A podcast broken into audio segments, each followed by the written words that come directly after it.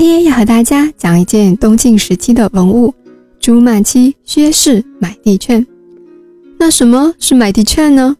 买地券就是古代土地买卖的一种契约文书，就像今天的房屋买卖合同一样。一般有两种，一种是实际有效的真实买地券，一种是用来陪葬用的虚假买地券。那我们温州博物馆收藏的这款买地券属于后者，照片不会放在简介里了。这一块买地券长三十厘米，宽十七点二厘米，厚八点五厘米，是国家一级文物，于一八九六年在温州平阳县宜山乡金头村出土。这件文物出土以来就受到了极大的重视，为什么呢？因为这一件买地券上所刻的字体啊是篆体。东晋时的书法已经是隶书成熟、楷书发展的阶段，但是温州出土的这块东晋时期的买地券却仍是篆书，而且是一件极为珍贵的近代篆书石刻遗文，是迄今为止发现的唯一一件东晋篆书实物，对研究中国文字书法。在民间的演变具有重要价值，同时它又是温州现存最早的石刻，对研究买地券制度和篆书字体向隶书字体演变发展规律有着重要的价值，以及它还是研究温州道教史的重要文物。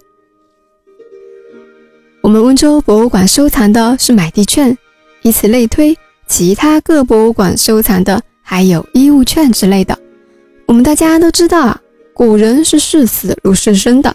像这一类券的产生呢，源于鬼神的信仰，一般会在券上记载墓主、买地时间、东南西北方位、价格等等。这种风俗从汉代开始，一直沿袭到明代。通过这块买地券上记录的信息，我们得知墓主是朱曼的妻子薛氏。那么朱曼是谁呢？朱曼是三国时期。吴国孙权的第六子，景帝孙休的太子舍人。太子舍人是中国古代的官名，起于秦朝，是执掌东宫宿卫的，后来也监管秘书、侍从等职，官品为七品，北魏时定为五品中，为历朝代最高。朱曼也是孙休皇后朱夫人的亲戚。后来因为孙浩继位，朱夫人太后名位被废，并遭到了残害，受到了牵连。朱曼被流放了，也有说是逃亡到温州平阳县的。随后妻子薛氏随夫一起，所以呢，自然的死后就被葬于平阳了。这里要和大家普及一个小的知识点喽：我们中国古代的封建制度是非常严明的，皇帝死后所下葬的地方叫做陵。王孙贵胄、有官职的大臣们死后所下葬的地方叫做墓，老百姓死后所下葬的地方叫做坟，孤魂野鬼死后所下葬的地方叫做冢。按照等级排下来，陵、墓、坟、冢。但是有一种冢啊，它的地位仅次于皇陵之下，那就是将军的衣冠冢。